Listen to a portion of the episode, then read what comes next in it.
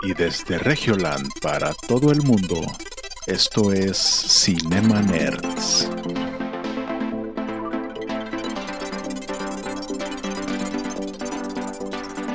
Bienvenidos a Cinema Nerds, el podcast en donde hablamos de películas, series y videojuegos.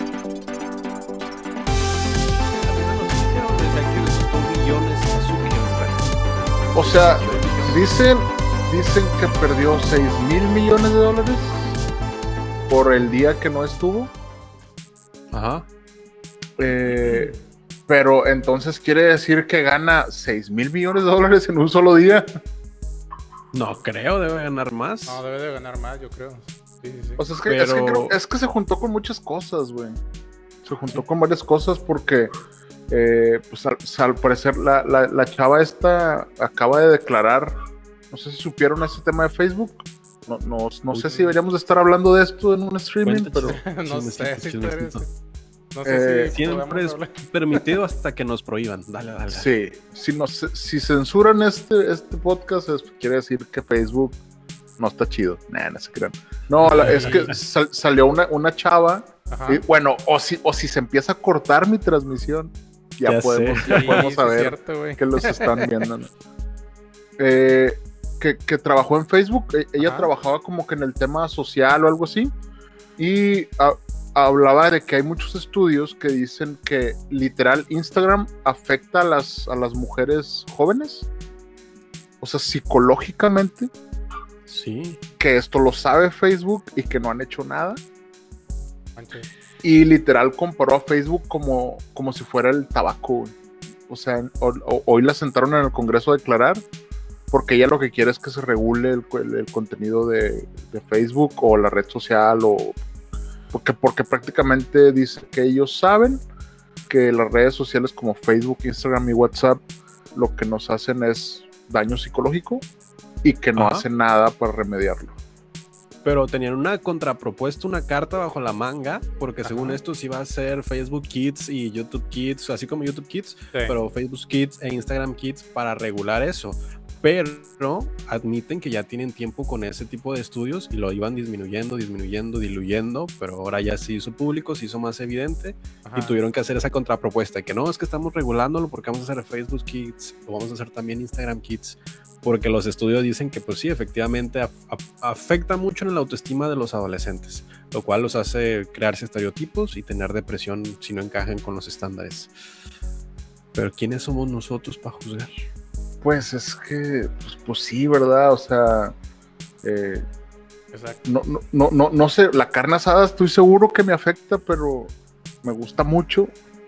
¿Mm? Eh, pero creo que hay una diferencia sustancial entre comer mucha carne asada y que psicológicamente te estén metiendo ideas que tú realmente no tienes. Eso sí está, Sí. está, sí está difícil, ¿no? Sí, sí, Y qué, qué bonita manera de comenzar el episodio número 85 de Cinema Nerds atacando el lugar en el que estamos transmitiendo muy bien. Ay.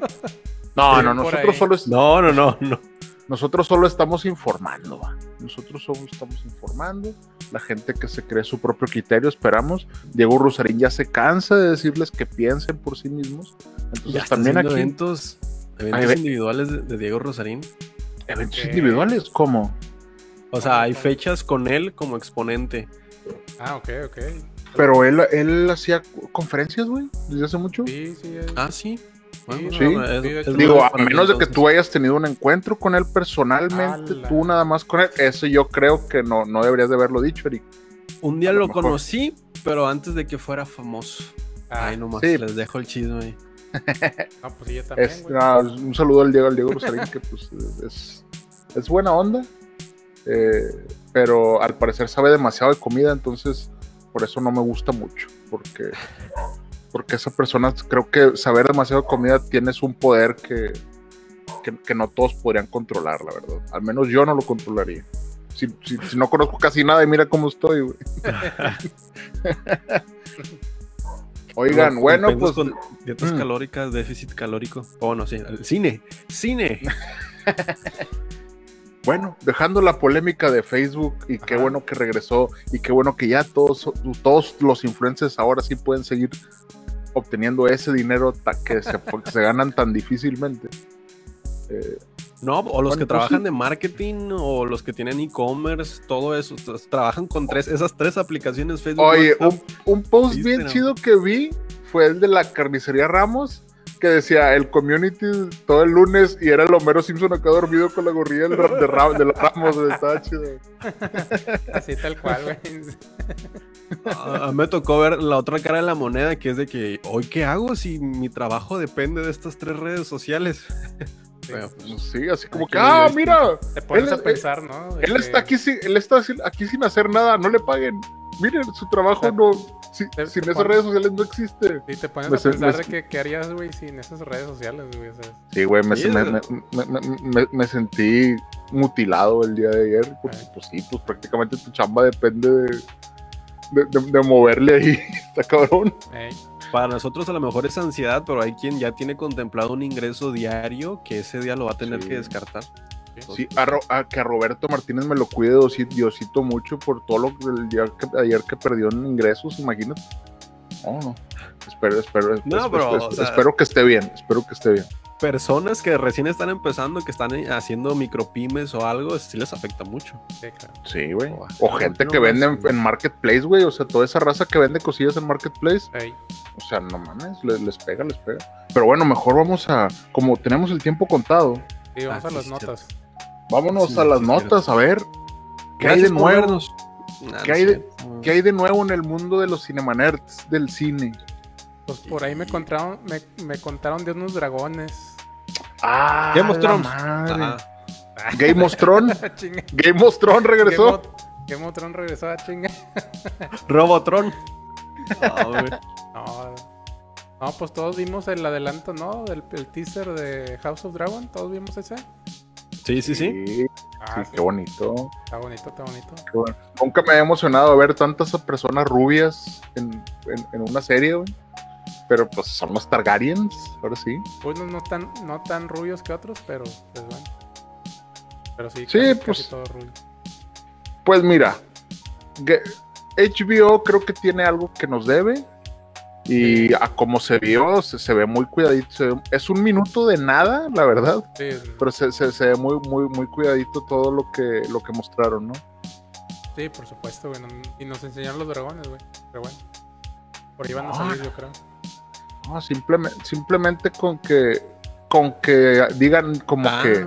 ¿cómo, cómo ¿Qué, que qué, no? qué? Ahí están, están los Ah, míralo, ahí está Ah, el el chimuelo. El, el chimuelo. Lo que, lo, lo que más me gusta de este podcast es que Eric, todos los. Cada episodio enseña el chimuelo. Eso es lo que está. Hay producción. Mientras haya producción, le- como les voy a enseñar el chimuelo. Al, al- al final, al final va, va, a ser- va a ser un giveaway de su chimuelo. No, no, este, este se queda aquí. Yo me imagino el grupo de fans, los chimuelos de waffle. Los el grupo de fans. No, este Pero bueno, pues Game of Thrones nos presentó un minuto de la Casa del Dragón, el spin-off que todos esperamos para lavarnos este amargo sabor de boca que nos dejó. Bueno, ya no, pero bueno, ya casi no nos importaba Game of Thrones hasta el día de hoy. Hace poco salió un meme que decía, hoy se cumple un año cuando quien resucitó para nada era un personaje de Game of Thrones. que se, ese es el aniversario de cuando resucitó para nada. No Sí, güey, es que hay todo, to- yo, yo sí le lloré y dije, ay, no, por favor, que no se muera, pero. Pero no, pues ahí me, Melisandre también, ay, no, ya em- em- empiezo a pe- empezar en personajes que estaban bien chidos, güey. Sí, Y lo que se fueron así como que, güey, ¿por qué le hicieron eso? Pero bueno, ya, ya, ya. ya, ya. No, no ¿Qué pasa pasó? nada. Lo bueno es que eh, House of the Dragon al parecer luce muy, muy bien. Y espero que el próximo año pues se nos olvide. Ahora sí, ahora sí ya podemos hablar de otro Game of Thrones. Esperemos, esperemos que sí. Oye, porque HBO los, le, le está, le está metiendo, ¿no? Le está metiendo. Sí, sí, sí. Y otro que Está- le está metiendo es Disney. ¿Cuánto? ¿De cuánto te pagó? Disney compra la saga mexicana de las leyendas. No sé si por ahí vieron algún Ah, no, eso no lo vi. en, el- en los cines. Leyendas.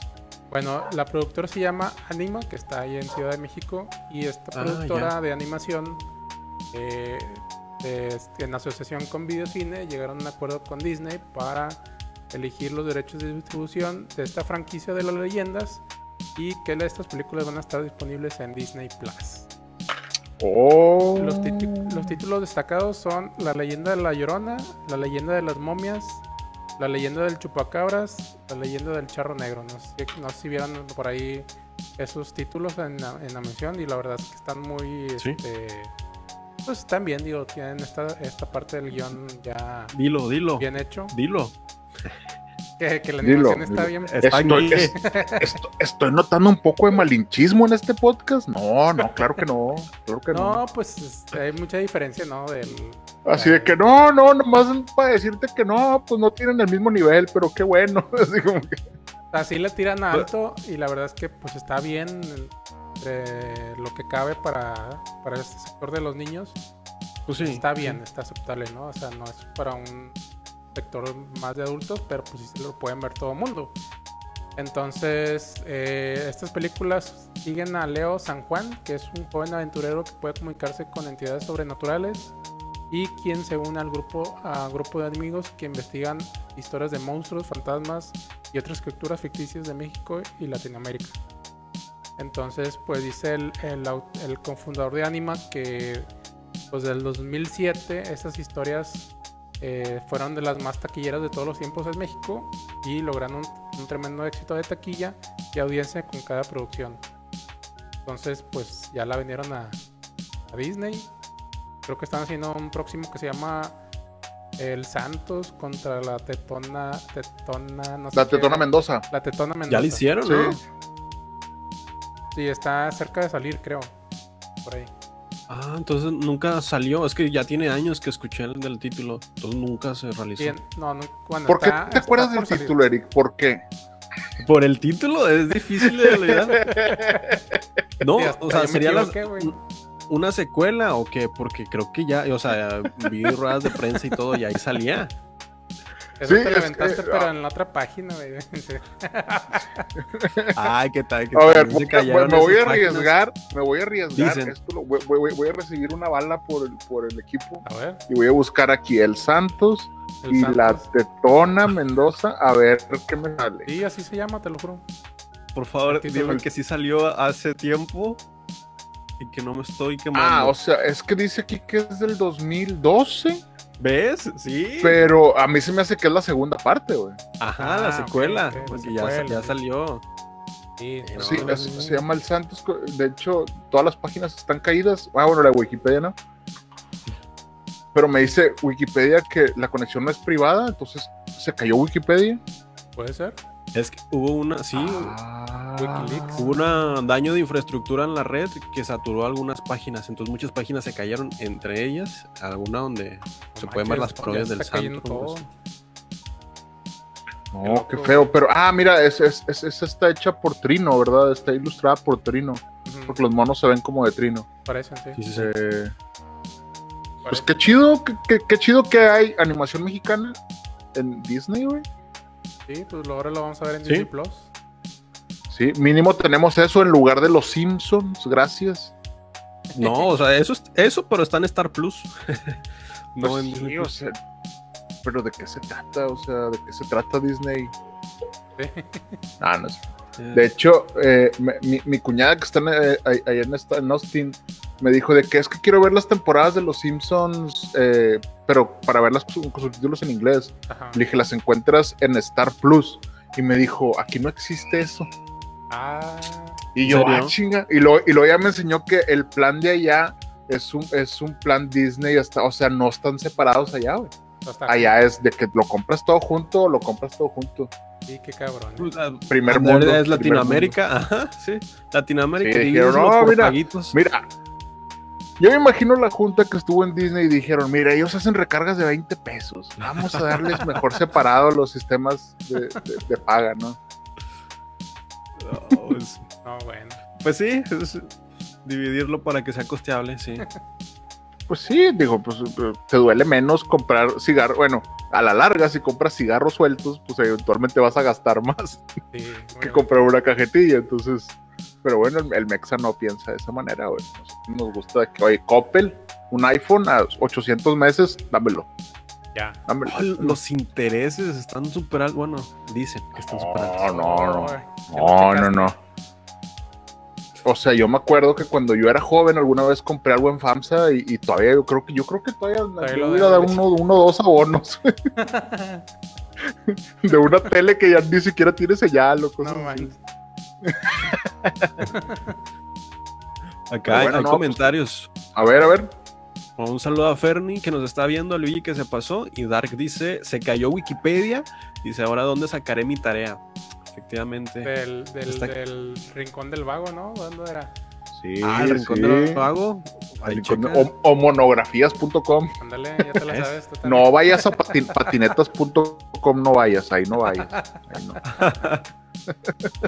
Ahí están, nuevas fuentes, nuevos recursos.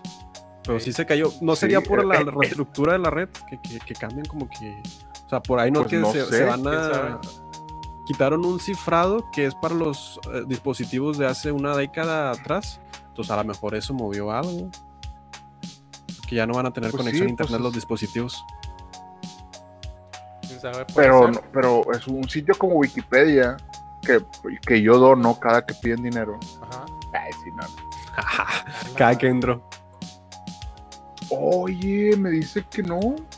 ¿No? Dice, el- no, o sea, me dice la conexión no es privada.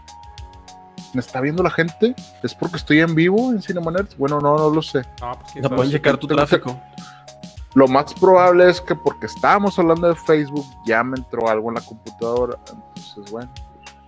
Pues ni modo. Además, No es eso. por todo lo que veo, no es por todo lo que veo. Eso Chequen eso con los bancos cada vez que vayan a entrar. Chequen que la conexión esté segura porque ahí sí.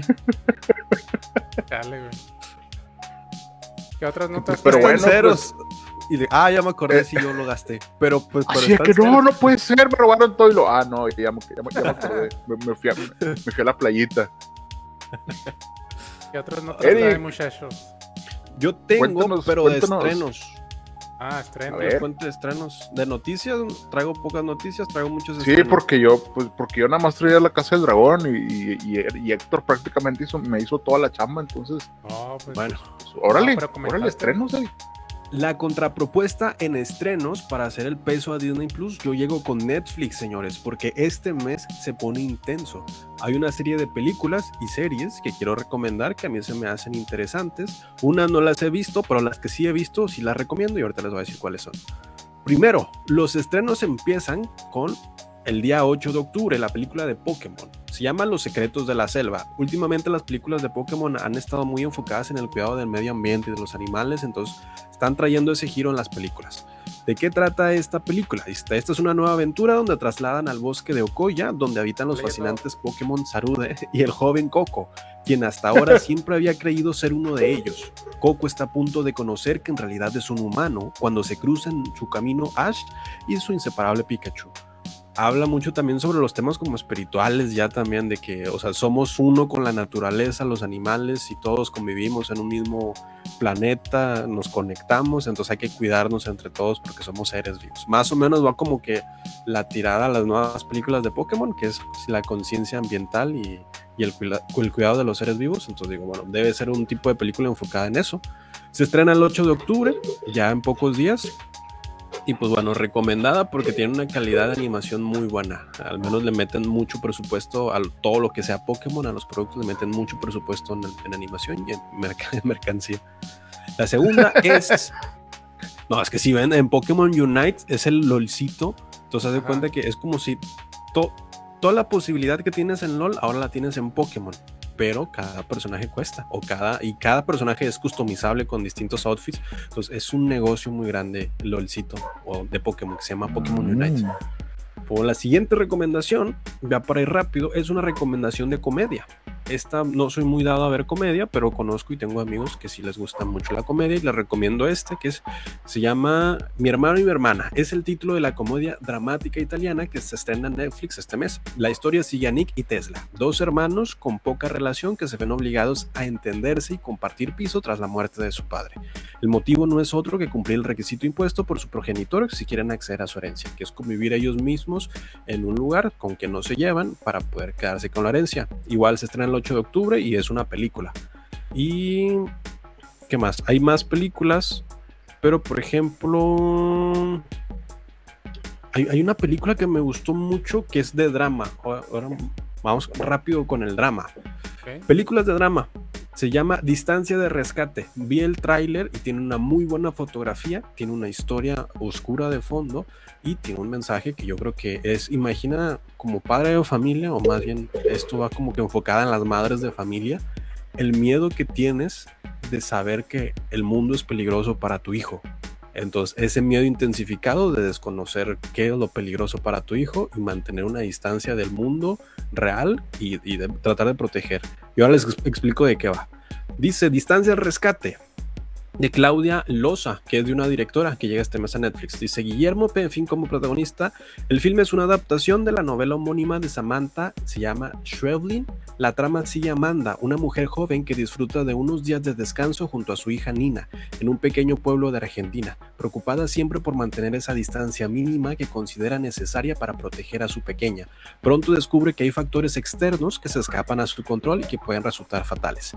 A lo que vi del tráiler parece un psicoanálisis de lo que podría ser el miedo de una madre retratado en una película, que es el miedo a que tu hijo se exponga a riesgos innecesarios que estén fuera de tu control como madre. Entonces vemos toda esa película donde la madre no controla situaciones, que en este caso son como que sobrenaturales o es un tipo de, tema más de psicológico, de cómo se llama terror psicológico, que hace que pues, la madre se empiece a perder la cabeza mientras trata de, en la medida posible, proteger a su hija.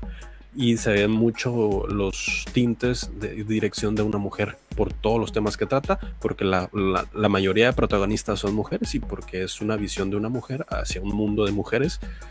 Y pues se ve que es exclusivo para ese nicho y sobre todo para las madres, pero la fotografía es muy buena, la narrativa se ve muy buena y es de suspenso, acción y drama. Bueno, más drama. Mm. ¿Ese ya se estrenó? O sea, ya está disponible ahorita. El 13 de octubre. Ah, 13, 13, ok. ok. Traigo más, pero ¿quieren hacer switcheo o le continúo? Pues yo, ya yo le escucho. ¿algo Gracias más? por vernos. No olvides suscribirte a Cinema. No es cierto, dale. Eh, y continuando antes de que de que Eric siga con su Netflix, les traigo otra vez Disney Plus. Ah, oye, a ustedes están pagando, güey, definitivamente. Es, es que Jonás trae cine de arte, por eso Sí, es sí, la descompensación. güey. Sí. No, no, necesito unos blockbusters. Yo no, no ya, ya me voy con Marvel yo.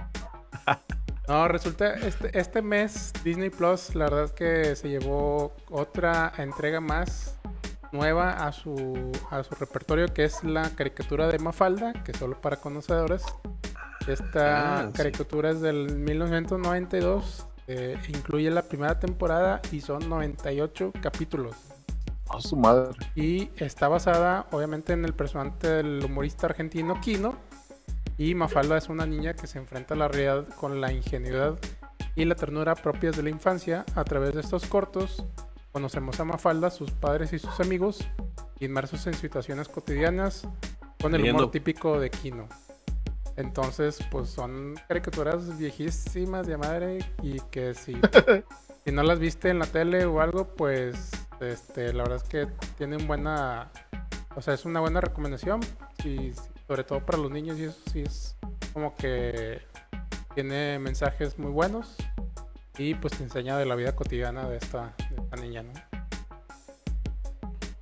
Y ya está Mafalda no era la que movía las cosas con la mente. Ah, no, ¿verdad? Esa No, era Matilda. Matilda. Ah. Ah, ah, hay- a ver, hay una pregunta aquí, dice, ¿cómo se llama? ¿Dónde está? Ah, la, ¿cómo se llama la película, Eric? Este se llama, aquí la tengo.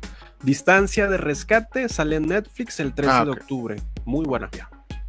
Oye, pero entonces, entonces Disney está comprando puras cosas acá, de que, oye, pues, déjame ya no produzco, déjame mejor saco la billetera, ¿o qué? Sí, sí, Ahí sí. tengo, tengo un paréntesis porque también A ver. hace poco, más bien, o el día de hoy, se confirmó que el último personaje de Super Smash Bros. Ultimate, como la única nota de videojuegos que tenemos hoy, es Sora, que es un personaje de Ajá, Disney. sí. Y ahí se- y están las teorías de que eso es como que lo que se viene, ¿ah? de que es porque va a comprar Nintendo Disney. No sabemos, pero ahí está la, las Por teorías favor. No, sí le va a comprar. Es- yo espero que no pase eso, güey. Pues sí, pero sí va a pasar, güey.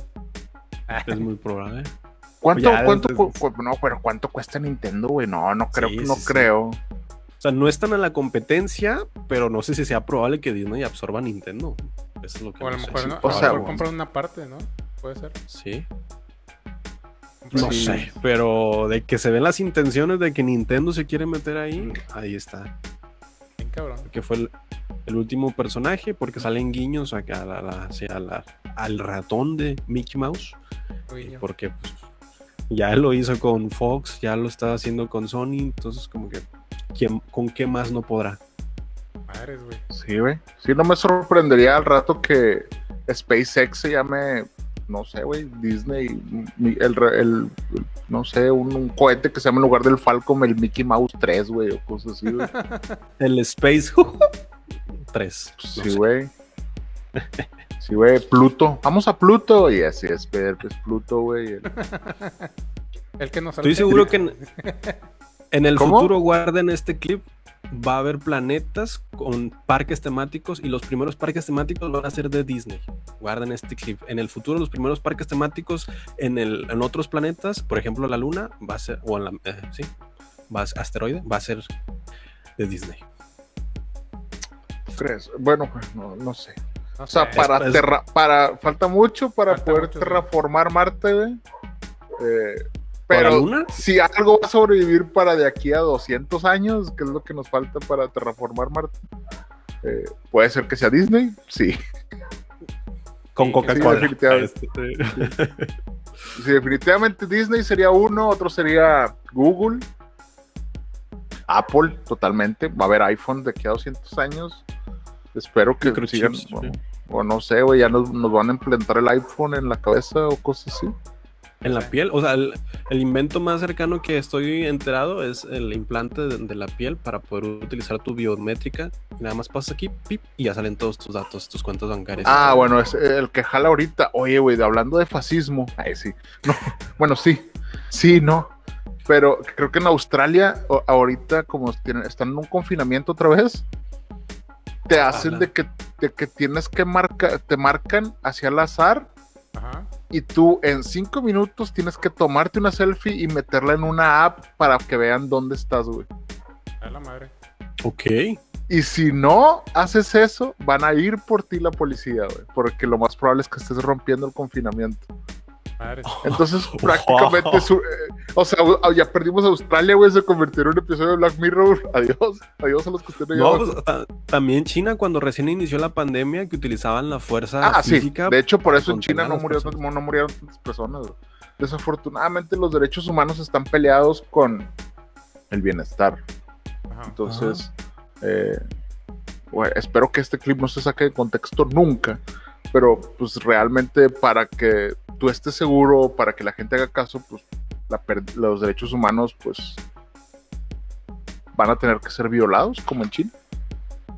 Y acá en el Perdón. clip, Jonás dictador propone punto, punto, punto. Ahí está. No, no, no. No, es el güey. clip. No, o sea, es que ese tipo de cosas de que, oye, si en cinco minutos no respondes, si no te tomas una selfie, eso está a pasitos abajo de, de ser un- algo fascista, güey, o sea, de, de controlarte completamente, ¿no? Sí. Como a esos pasitos estamos así de, también aquí un poquito en México, pero, pero no, no, mejor vamos a hablar de otra cosa. Sí. Mejor traernos estrenos, estrenos, estrenos. Seguimos hablando de estrenos felices. juju, Ahora de Netflix. Ah, Y es que por fin se viene la siguiente semana, bueno, un poquito más de siete días, se viene el estreno de El Ejército de los Ladrones, esta vez dirigido por Matías, Matías Schweighöfer, que ¿Qué? es alemán. Schweighöfer. Matías que es el director del Ejército de los Ladrones, que es la precuela de la cinta que vimos de Zack Snyder del Ejército de Ah. los Muertos. de los muertos. de los muertos. Y trata, esta vez es un personaje que ya conocemos, que es este Dieter. Le sigue la historia de Dieter, el cajero de un pequeño pueblo cuya Sí. vida dio un giro cuando una misteriosa mujer le anima a unirse al variopinto grupo de criminales. Con variopinto yo creo que también van a tener como una cuota racial ahí. Su misión es robar una serie de valiosas cajas fuertes distribuidas por Europa. Entonces, como ya lo habíamos comentado, probablemente sea una trilogía o tengan más, este, más producciones de esto para darle sentido a lo que vimos anteriormente. Sí, eh, bueno, se viene el anime también. Entonces, eh, pues al parecer sí es una trilogía. Lo más probable es que veamos un futuro. Y esta es una precuela. Entonces, eh, vamos a. El, el personaje de Dieter se me hizo chido Sí, y se me hizo muy poco aprovechado, pero. eh, pues a ver, a, a- a ver si a ver si vemos algún zombie que no creo. ¿Quién O si se ven El- zombies en el tráiler. No, no, no. O sea, yo creo que debe haber, pero no te los pintan, no te los Ah, ponen. Al menos en, lo- en el primer tráiler. Sí. O mínimo ver cómo llevan el tigre a Las Vegas y ya de que, ah, mira, ese es el tigre que se convirtió en zombie. Y ya con ese ya me doy por bien servido. O la duda que teníamos de los zombies que si les cae agua, algo hacen, algo pasa. Como los Ah, sí, lo, sí, güey. ¿Es qué? Te confundiste película, Eric. Esos son los gremlins, güey. Esos son los Cuando- Gremlins, güey. Si vas, si vas a una tienda misteriosa un día por la noche y te dicen, eh, güey, no le eches agua a esa madre, no le eches agua, güey. No, para nada, güey. O sea, y- nunca entendí lo del alimento a la medianoche, pero bueno, pues, Sí, esa es otra historia. ¿Hiciera cambio de horario o qué? Bueno, pues sí. No, no, no, es que, güey, si tú, si tú dices, no lo alimentes después de la medianoche, creo que esto ya lo había dicho aquí. Siempre es después de la medianoche, güey. O sea, a la una de la mañana es después de la medianoche. A las seis de la tarde es después de la medianoche, güey. Entonces, ¿a Ah. qué horas le das de comer, güey? O sea, o el señor quería decir que no le diera, que no le dieras de comer, o ese señor está, muy mal. Está muy Ah, mal ese está señor mal. que vendió ese, ese muñeco, güey. Bueno, continuando Bueno, con... volviendo y cerrando el tema, el estreno del Ejército de los Ladrones es el 29 de octubre en Netflix. Ah, muy bien. Ya casi. Casi Halloween. Ya casi, güey. Casi Halloween. Sí. Bueno, traigo dos series más, pero no sé si le continúo o alguien A ver, no, no, a ver, nomás que nos cuente Héctor y luego tú, y luego, y yo, yo los veo porque nada más me traje una nota. Yo, bueno, ahora continuando con Netflix, yo les voy a hacer una recomendación de las... De, ve- de ¿Ves que paga ver. más? Sí, sí. Una recomendación de qué pueden ver esta semana y la verdad es que me sorprendió mucho esta miniserie que se llama What's Cuando Studios. también el budget y ahí sale el guion. Me sorprendió Ah. mucho esta serie que se llama Con Euforia. Me sorprendió mucho esta serie. Bueno, ya puedo Sí. continuar, señor, Su- señor. Suena como cuando los influencers dicen, me estuvieron preguntando mucho qué marca es mi playera. Es como que, güey, nadie te preguntó, güey, no es cierto. Pues me estuvieron preguntando toda la semana cuál era la recomendación de la semana.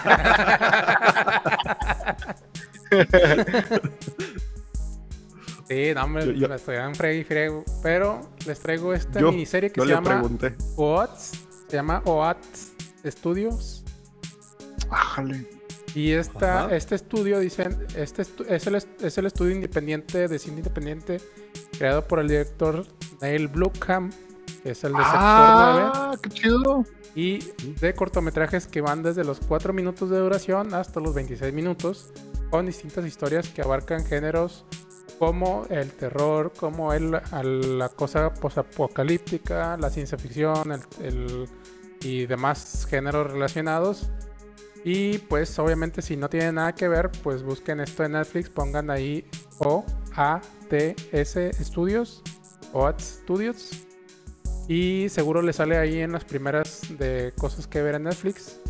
Y estas, esta serie de historias nos cuentan eh, eh, diferentes historias posapocalípticas y de ciencia ficción y de terror que nos cuentan una serie de historias eh, como muy como de mu- mucho gore algunas algunas muy de suspenso y demás. Entonces nos muestran una serie de, de criaturas como tipo eh, tipo eh, el del toro así Oh. tipo esti- estilo así más o menos digo algunas que otras Sí, pero este, este güey, pues digo, al ver, al ver District 9 ves que le gustan así también ese tipo de, de, de, de monstruitos, ¿no?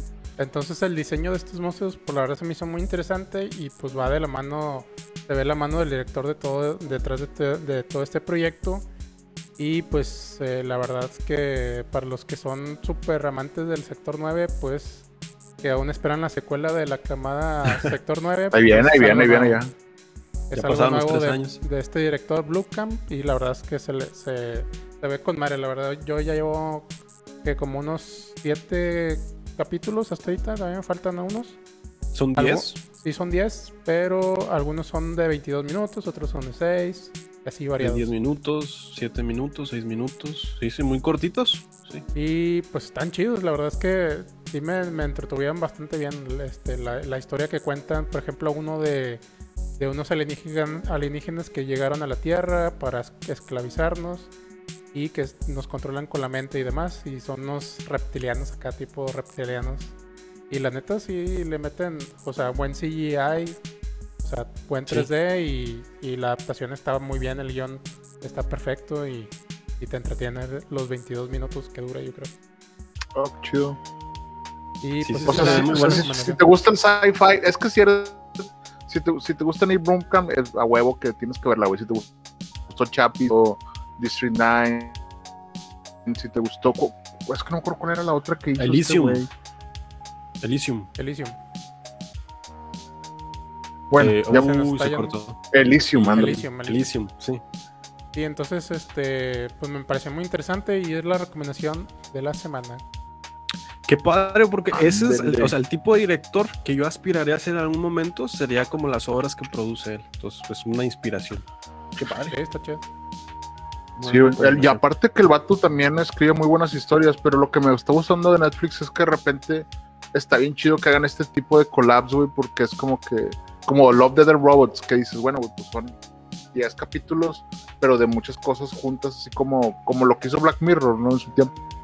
De hecho, te- Imagínate la Ajá. técnica de, de Disney, uno por semana. O sea, sería desesperante, pero sí.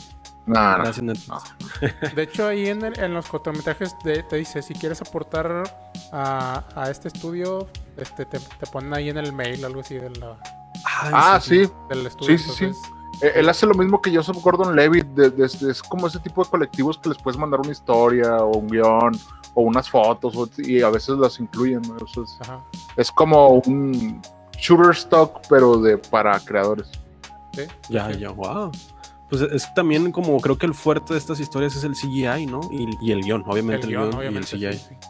Sí, los guiones están, pero bien perrones. Wow, ya lo quiero ver. Sí, está bien.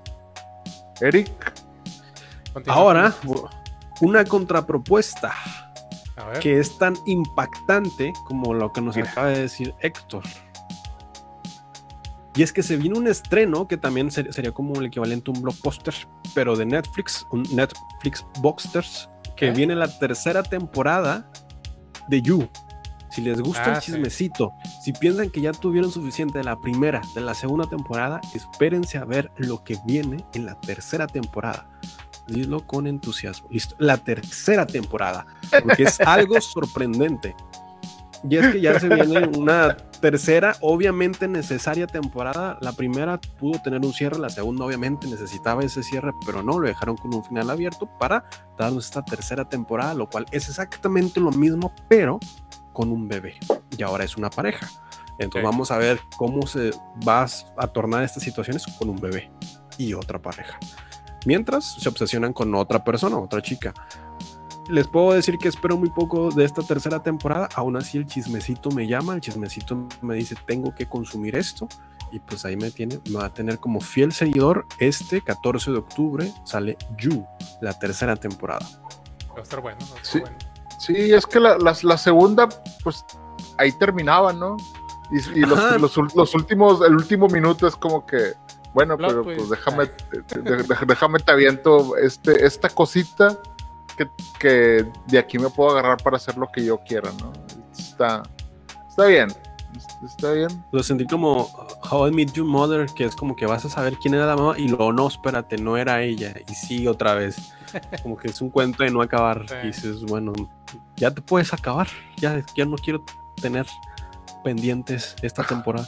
Pero, Sí, o sea, es, es, es como el final de, ¿cómo se llama?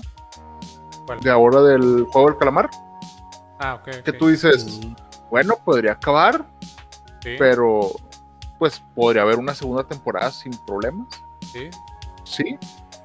Pero por ahí el director dijo que no, que él no tenía prisa. Él dijo, yo no tengo prisa por hacer una segunda temporada del juego del calamar. Y yo me imagino que Netflix estaba por abajo así aventándole un sobrecillo de dinero. De que, ah, no, pero pues me puedo apurar si ustedes me dicen. Así como- Porque pues el, el éxito que ha tenido el juego del calamar tanto en, en Corea, se, vol- o sea, se volvió loco hasta un proveedor como Telmex allá, güey. De toda la gente que estaba viendo y hasta demandó a Netflix por eso. A la wow. madre. Sí, así como que, oye, güey, es que tu tra- el tráfico de Netflix nada más tiene cierto ancho de banda y se pasó un chingo, güey, porque la- toda la gente lo empezó a ver y, y los demandaron por eso, güey. Madres. A ver la madre, qué loco. Entonces sí, sí fue un fenómeno. Eh, yo ya la terminé de ver Ya por fin. y te puedo decir que a la mitad sí ya dije, ah, ya, ya, ya, ya, ya, ya, ya sé cómo está este pedo. Ya sabes cómo va a acabar. Sí, pero Sí. está, está interesante la propuesta. Digo, si tú no la has visto, como tú no la has visto, Eric, por eso no estoy haciendo spoilers. Sí, sí, sí. ¿No la Sí me la recomendarías, por ejemplo. Eh, sí, oh, me, me- sorprendió que muchos niños las- la, la vieron. ok. Wow. O sea, he escuchado comentarios de que no, pues la vi con mi hijo. Y yo, como que, güey, o sea, es- están literando, jugando juegos de niños, pero están matando personas. O sea, pero no, es que no está tan hardcore. Y sí, las escenas muy, muy fuertes, pues no llegan, o sea, tú nada más no llegan a ser tan, tan gore, ¿no? Sí, tan- Pero aún así sí. sigue siendo una temática totalmente para adultos, o sea, O sea, no la podría ver mi hijo de 5 años aquí conmigo. no, no. No, y luego la, la escena cuando van al baño y están ahí cocheando. Exactamente, o sea, es que te digo, tiene, tiene, tiene mucha violencia, tiene contenido sexual y luego tiene, tiene, sí, no, o sea, no, no, bueno, o sea, a lo mejor para, para adolescentes totalmente, está hecha para que la vean adolescentes, de hecho, Sí. arriba de 12, 13 años y la puedes ver, Eh, pero hubo algo que me topé eh, y fue una chava en Twitter que decía que ella habla co- eh, fluidamente coreano Ok. Y ella des- y, y destripaba una escena y dice y dice que la traducción está pésima güey. Ah, ok. o sea la, la- la traducción a, a inglés y luego yo me imagino que de inglés la tradujeron a español porque yo sí noté como que los diálogos están medio sosos güey así como que Sí. güey como que no hay profundidad en estos personajes o sea y la morra dice güey la serie está escrita perfectamente en coreano está muy bien escrita pero en la traducción se pierde mucho de la esencia y yo de que ah no mames o Ah, sea. Entonces a lo mejor nos estamos perdiendo de, de- de una serie a lo mejor mucho más profunda, ¿verdad? Pero que nos gustó porque pues tiene juegos de niños. Pero, Pero, por ejemplo, hay un la traducción Sí, eh, en cuanto a escrito, o sea, subtítulo, o en cuanto a doblaje o sea, no, en, en- no en, la, en, la, en la traducción de los subtítulos, de güey. los subtítulos. Porque yo Porque la vi- ella yo decía la vi que ella- doblaje. Ah, bueno, pues imagínate todavía en el doblaje todavía se pierde un poco más. Pero ella lo que decía, por ejemplo, hay un personaje que es el personaje de una. Es, una chava. Bueno, es una señora. Que es un muy buen personaje porque pues la, la- la morra se va con los malos y ese tipo de cosas. Ah, sí, ya. Pero hay, hay una escena en la que ella dice, yo, la, la traducción dice, yo ni siquiera fui a la escuela, esa es la, la traducción. Ajá. Y la chava le pone pausa y dice, ella está diciendo que ella es bien inteligente, pero que no tuvo la oportunidad de ir a la escuela. Y esa connotación es muy diferente a lo que, te están tradu- lo que se están traduciendo. Claro. Entonces, Sí, sí, dice, el personaje tiene más profundidad, el personaje, tú, si tú lo ves con, como está hablando, dice, es un personaje de muy baja, dice, de- en la sociedad tú, tú te das cuenta que es una persona de muy baja sociedad. Entonces dice, pero en la traducción pues sí se pierde mucha esencia. Y dije, ah, no mames, imagínate con Parasite, a lo mejor también nos perdimos algo ahí en la traducción, ¿no? Sí, sí, sí, claro. Entonces, entonces, para que le pongas más atención a Netflix y, y no estés traduciendo nomás por traducir, veas lo que hace Disney en un chingo de Sí. idiomas y paga más, obviamente. Con los subtítulos de HBO que de repente aparecen en el centro. Y, ¡Hala! ¿Y eso? No manches. Sí, sí, sí. Pero bueno, pues hasta creo que me extendí con el juego del calamar. Bueno, Pero- quizás. oh, sí, sí, sí. Adelante, adelante. Es que va a dar una comparativa a un nivel así que estamos tal vez interpretando de una manera mal, pero esta vez con una serie mexicana, que Ah. también es un próximo estreno. Digo, a lo mejor lo estamos interpretando mal porque la última temporada pues ya no nos empezó a gustar este personaje porque pues ya se estaba haciendo pues más característico de lo que es en la vida real. Estoy hablando del mismísimo Luis Miguel, ya que siento que tiene más profundidad de personaje y no se está interpretando. Ah, no es cierto. No, que ya se acabe de Luis Miguel ya esta última temporada. Esta última temporada se confirma por fin que tendremos la última temporada en donde se rumorea que vamos a ver al mismísimo Luis Miguel en vivo y en persona interactuando con Diego Boneta como Luis Miguel. Sí, es la tercera y última temporada. Este, porque O sea, ya la segunda, ya no la aguanté, ya no la terminé. ¿No lo aguantas? Se me hizo. No, se me hizo muy aburrida, muy monótona, muy mala, ma- como más mu- muy misógina, muy Luis Miguel, entonces, pero dije, "No, ya no la quiero ver y ya la dejé inconclusa, pero ya esta tercera temporada ya va a ser la última. Y al conocido cantante mexicano canta, ah, esto se va a enfocar con su carrera con Frank Sinatra y sus últimos detalles para su último disco, porque si vemos la segunda temporada, él se está enfocando en conocer a Frank Sinatra para poder tener más público anglosajón y que pudiera distribuirse más su producto y él como marca, él como estrella, es difundirse más en el entorno anglosajónico. Pero pues yo creo que la tercera ter- temporada va más por eso y también los, los problemas legales que enfrenta, las demandas que le han llegado por esta serie al mismísimo Luis Miguel, ya que están difamando personajes que dentro de su historia les está dando otra connotación al personaje, son, tienen otras intenciones y los de las personas de la vida real dicen, "Achis, yo no soy así, pero ya me están difamando, entonces empezaron a llevar demandas por esto mismo. Pero bueno, el chismecito, el chismecito ahí está. El chismecito es candente y si la quieren ver y ya por fin darle un buen cierre a Luis Miguel, es el 28, no, perdón, es el 14 de octubre. Muy En bien. Netflix. Sí, esperemos que ya sea la última. Pues, sí, así se vive en México. en la piel. Así Y es. pues bueno, nos falta algo que cubrir. Yo traigo un de review. Max. Y- A ver, a ver. un review. Ah, A ver, denle. Tenemos 10 minutos todavía. Diez minutos. No pasa nada. Bueno, voy rápido con mi review. Yo vi la película Adelante. de Free Guy. Ajá, Eh, con madre. Dura una hora 55 minutos y la sinopsis es eh, un cajero de un banco descubre que él en realidad es un personaje sin papel dentro de un brutal videojuego de un mundo interactivo. Y pues bueno, pues de todas las áreas que Hollywood ha tratado de llevar el cine, siempre ha existido una donde los resultados han sido más mediocres que buenos. Y de los videojuegos es una tarea titánica de ni que los más grandes cineastas han podido lograr. Y va a quedar en la memoria como Peter Jackson y Guillermo del Toro quisieron llevar a, a la pantalla grande la historia de Halo, pero el presupuesto, las diferencias creativas terminaron en hundir el proyecto. Pues sí. Y pues ha- ha- han existido adaptaciones anteriores como Street Fighter La Última Batalla, Assassin's Creed, Need for Speed la película, Super Mario Bros. Y pues obviamente las, las adaptaciones han hablado por ellas, por ellas mismas que pues están muy, muy, muy a la baja. Entonces Muy han pasado al, olvido y pues bueno, qué hablar. Y pues ha- hay una diferencia abismal entre basarse en un videojuego y tomar elementos de un videojuego. Por ejemplo, Castlevania o Resident Evil 2 Apocalipsis tomaron elementos e historias de dichas franquicias y es evidente quién hizo un mejor trabajo. Mientras que uno se enfocó en llevar una narrativa mejor distribuida, otro prefirió brindar acción con zombies. Y Frigoy, tomando el control, recoge ciertos elementos de videojuegos populares y crea una historia propia que desarrolla plenamente.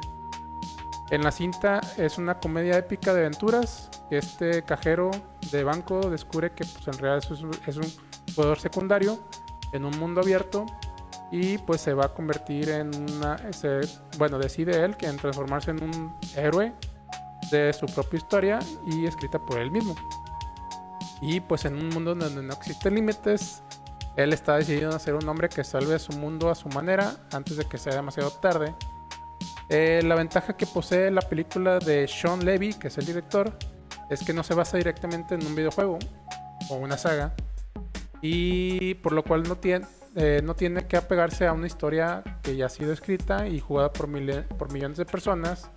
Y el filme, el filme opta por hacer una especie de crítica a la industria de videojuegos, sobre todo a ello- aquellos llamados juegos de servicio como Free Fire, Call of Duty, eh, Warzone, Apex, Fortnite, entre otros. Y pues de entrada el Y villano- Pokémon, Pokémon. y- Pokémon. y de, de entrada, el villano corporativo, pues estar interpretado por el carismático Taika Waititi. Eh, recuerda bastante a aquellos CEOs que poco se interesan por la calidad del producto y se enfocan más en las ganancias que en lo que un simple juego de skins disparos les pueda dar. Con ganas. Y Waititi demuestra que sabe ser cruel y despiadado, pero sin perder el toque de lo cómico con estilo. Sí, es la mamá. El mundo de Free City toma características de Grand Theft Auto 5 al poder hacer lo que uno quiera, como asaltando bancos, casinos de apuestas, golpeando NPCs en las calles, robando autos, hasta eliminar a otros jugadores. Y la idea de ponerlos a competir entre ellos y subir de nivel remite a la modalidad de los Battle Royale como Warzone o Free Fire. Y por supuesto cada jugador decide cómo personalizar su avatar, que es, pues, es la clara referencia a Fortnite con sus más de mil skins, tanto ori- originales como colaboraciones. Y uno de los puntos más destacados de la película es que la importancia que se le da a los NPC, que son los Non-Playable Characters en inglés, que son aquellos jugadores que controlan la computadora, eh, con los cuales el, el jugador con muchos videojuegos ha interactuado, por ejemplo Dark Souls, Red Dead Redemption y cualquier otro juego de Pokémon han aprovechado este recurso a lo máximo. y en, este- en- en esta ocasión es el protagonista quien sabe que debe ser algo más de allá de toda la rutina ordinaria, que de- tiene que vivir todos los días de su vida como si conociera a la chica de sus sueños. Eh, obviamente sale Ryan Reynolds como Guy, que inyecta una dosis de empatía y buen humor que se, no se había visto desde hace mucho tiempo, incluso rivalizando con Deadpool. Y pues sin duda ofrece grandes momentos de comedia sin caer en lo ridículo o la sobreactuación, lo cual habla bastante bien de la dirección y el buen trabajo de guion que se le dio al filme. Por otro lado, Jamie Jodie Comer, que es la chava, se roba la pantalla cuando está presente en el mundo de Free Guy, Ah, bueno, sí. pues su avatar recuerda bastante a aquellos personajes femeninos que no necesitan de alguien que la salve, sino que ellas hacen Sí, todo el trabajo sin despeinarse. Y siempre se le, verá, decidida y con gran estilo a la hora de cumplir su misión. Y bien cierto, detalle de interés hay un cierto detalle de interés romántico al, rumbo del final de la cinta que no puede estar del todo, que no está del todo trabajado y no le quita puntos en lo absoluto, pues el resto de la participación es quien termina por ganarse el corazón de cualquier espectador.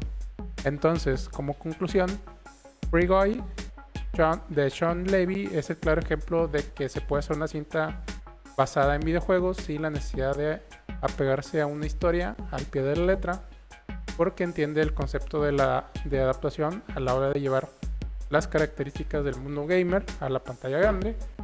Y pues todo el mundo encontrará un gran momento en esta película, hasta el más amargado.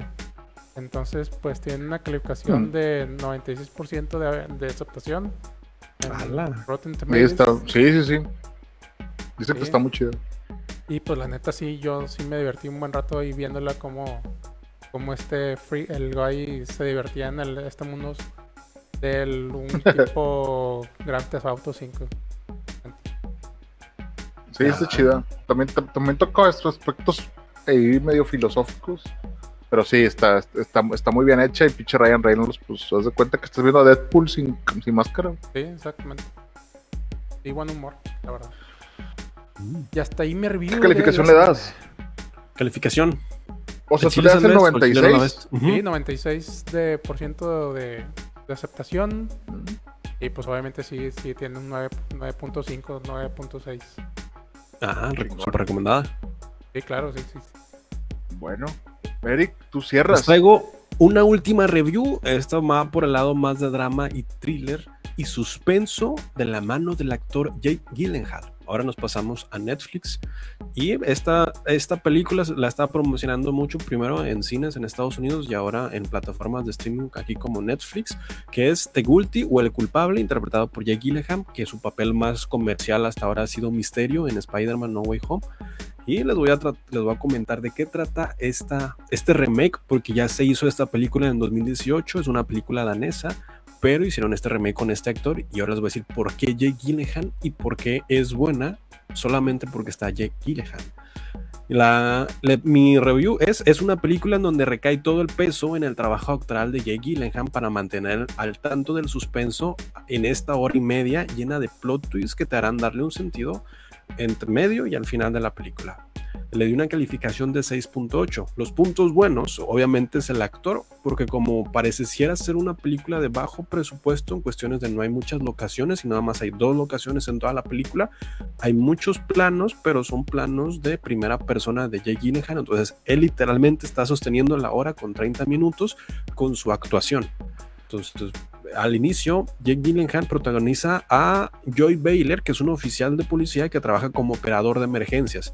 Una mañana, su jornada comienza como una, con una misteriosa llamada. Haz cuenta que es un policía de call center, donde le marcan y cambian el rumbo de su vida porque le están marcando que la secuestraron a una, una mujer y él quiere indagar de dónde viene el secuestro, cómo puede parar el secuestro y empieza a triangular información al punto en el que él se empieza a involucrar dentro del secuestro y empieza personalmente a contactar a personas para llegar y tratar de rescatar a esa mujer.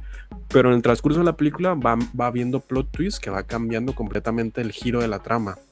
Al inicio tiene un sentido y después dices, ah, caray, entonces no es así, es así y lo vas descubriendo. El punto importante aquí pues siempre ha sido la actuación de Jake Gyllenhaal en esta película porque es el cómo maneja él las emociones, el cómo te presenta él la información y el cómo da una resolución al final, que por eso creo que hicieron un remake. Creo que han dicho, bueno, este actor que a lo mejor es muy bueno, lo ponemos para esta película, pero tenemos este actor que aparte de ser comercial es un muy buen actor de cine de suspenso y thriller psicológico, entonces le va a dar un plus a la película y lo hacemos comercial con el apoyo de Netflix entonces ha hecho que ahorita, al día de hoy, está en el top 10 de películas más vistas en México.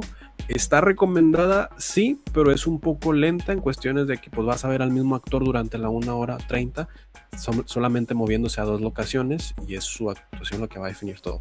Recomendada, sí, le dio un 6.8, es para las personas que le gusta el thriller y el suspenso y pues está en Netflix, ahí está. The Guilty o El Culpable por Jake Gyllenhaal, recomendada. la llamada? Perfecto. Despídanle, despídanlo, Nick, despídanlo. Gracias por escucharnos. Búscanos en redes sociales como Cinema Nerds MX, en donde no solamente hablamos de cine, sino también de series y videojuegos. No olvides seguir este podcast, darle like y suscribirte. Gracias. Hasta la próxima.